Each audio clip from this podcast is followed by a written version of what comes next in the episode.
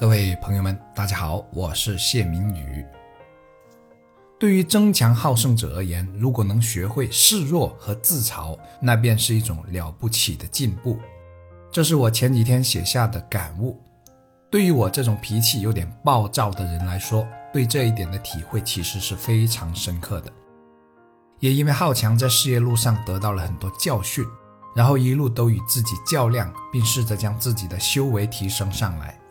这个过程是不容易的，尤其是在做网店之后，遇到各种各样的人，当然也就遇到过那些在自己看来是毫不讲理的人，或者是得理不饶人的人。这种时候，我脾气就上来了，然后就会跟对方论理争辩，再加上我是一个急性子，所以之后很容易导致冲突，冲突之后后果往往会很严重。要么挨个长长的差评，要么被投诉。我是一个不甘示弱的人，可随着经验的丰富，我越来越发现示弱明显能够更容易解决问题。比如一位买家遇到了一些问题，不断的责备我，甚至爆粗口，可这个问题并不是我们这边导致的，甚至可以说和我们完全无关。那么这个时候我要做的，其实并不是解释，更不是争论。而是给予情绪上的安抚，站在对方角度说话。比如，发生这种事真的很抱歉，要是我，我也会很着急的，很气愤。我也是一位淘宝买家，所以很能体会您的心情，真的很抱歉。以类似这样的话来安抚好对方，再来尝试解释也不迟。而且以我做了八九年客服的经验，我发现虽然很多买家言语很激烈。可绝大多数买家都是明白是非的。等情绪平静下来之后，有些买家还会主动向您道歉。当然，您之前在他恶语相向的时候是示弱的状态，有把自己放在足够低的位置，这样才会有反转的可能。当然，有个别买家是不懂得反省自己，也没有同理心的。但只要完成了以安抚为主，把自己放低的态度来解决，大多数情况下都是有效的。这是我接待过估计有上百万个买家得来的经验。所以我后来培训客服说的最多的一句话就是：记住，态度比方法更重要。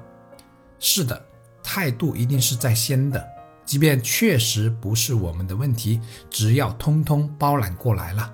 大多数情况下都是可以将问题处理得更好的，因为大多数买家都是有分辨能力的，比如知道是快递问题导致的，还是商家本身的问题导致的。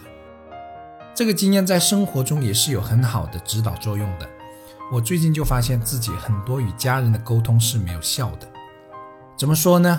我发现我跟我爸交流时，有时聊着聊着就会上升到争吵的程度。我回顾了一下这种争吵的模式，好像大多数人都存在。是怎样的呢？就是你说我不是，我说你不是，或者你说我不是，我就顶回去，而不是先反思是不是存在对方所说的问题。这其实就是争强好胜的一种表现。对刚好正是这种性格的我来说，体会可以说是非常深刻的。但不知大家有没有发现，这种沟通。或说吵架吧，是最没有用，也是最浪费时间的，而且还会将问题升级，导致彼此的关系更僵，甚至是很影响身体的健康的。那怎样的方式才是最好或是最理智的呢？那就是像我做客服总结出来的经验那样，态度比方法更重要。当对方说自己不是时，不管对方是否对自己存在误解，都要先保持耐心听完。然后以一种示弱的方式回应，比如，哎，你说的有道理，我可能确实存在你所说的一些问题，我日后会加以反思和总结的。或者用一种自嘲的方式，干脆全部承认算了，即便承认自己确实是笨蛋也没关系。比如面对对方说自己很多不是时，你不妨试试这样回答：哎，对对对，我就是这样笨死的，哎呀，简直就是太蠢了，蠢到家了。这个时候，对方往往会停止对你的责备。可如果你一味的辩解，甚至反过来说你呢？你做的怎么样？你还不是怎么怎么样吗？还说我呢？这样下去就会愈演愈烈，甚至无法收场。示弱和自嘲是一种化解冲突的好方法，这样可以避免很多冲突的升级，不会被别人随便说几句不好听的话就大动肝火，甚至拳脚相加。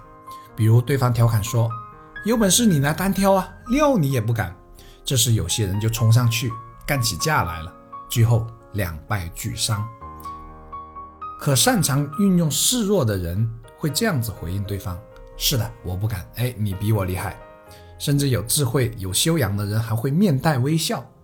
总之，无论对方怎么用言语相激，说话再难听都好，自己都像一块海绵一样，全部吸收而不反弹。那么对方也就失去了继续发作的理由了。其实从结果和双方的状态来看，示弱的一方才是真正的赢家。这点相信旁观者能看得很清楚，可现实往往是大多数人被人说几句难听的话就干上了，比如说“白痴，你眼睛瞎了吗？还是走路不戴眼镜的？”然后还紧跟着一句脏话，或者说“有种你碰我一下试试。”其实人与人之间的冲突升级几乎都可以归结为修养不够，只要修养够了。或者说真正悟到了，我相信定能像块海绵那样，而不会用硬碰硬的方式解决问题的。人家骂我白痴，人家骂我没种，我就承认好了。难道承认了我就真成白痴，就真没种了吗？你明知道不会的，可为什么我们还是因为这种明知道不会因为对方而有所改变的东西与人计较呢？或许有朋友会说，那是为了自尊，那是为了出口气。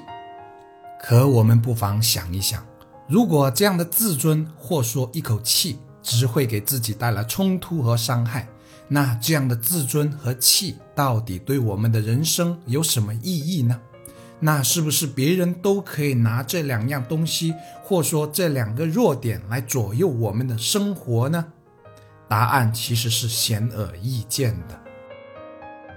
所以，下次在准备与人争论时，不妨试试承认是自己的问题。如此毫无意义的争论，也许就不会发生了。或者有朋友会说，说的简单，做起来可不容易。毕竟每个人都是有情绪的。是的，这点我特别认同，且对于我这种急躁的好胜者而言，更是深有体会。可正因为这样。正因为暂时还做不到理想中的那样，才能更清楚地看到自己的进步空间在哪里，有多大。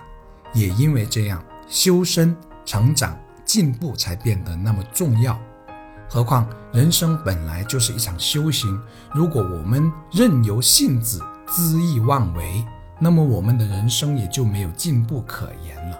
甚至反过来会被性子、会被情绪主导控制，而不再是他们的主人。这样的人生是非常被动的。这里再分享一点小经验，那就是我们不要过度关注结果怎么怎么样。比如，哎呀，我还是老样子啊，我就是改不了的了，没救了，我就是这样。而要多关注过程。比如我今年比去年有所进步了，我的脾气虽然还是不好，但起码不再像从前那样子暴躁了。我的耐心比以前好一些了，我变得更加乐观积极了，等等。只有这样，这些小进步才有可能变成我们继续前行的动力。反之，如果我们想要一步到位，想要明天就要求自己做到完美，那会适得其反的。总之呢，方向对了就但行好事，莫问结果，或者说过程尽力而为，结果顺其自然就好了。人最大的敌人便是自己，如果战胜了自己，那也就无往不胜了。我是谢明宇，如果觉得本期节目有用，可分享给更多人，这也是对我最大的鼓励和支持，感谢感恩。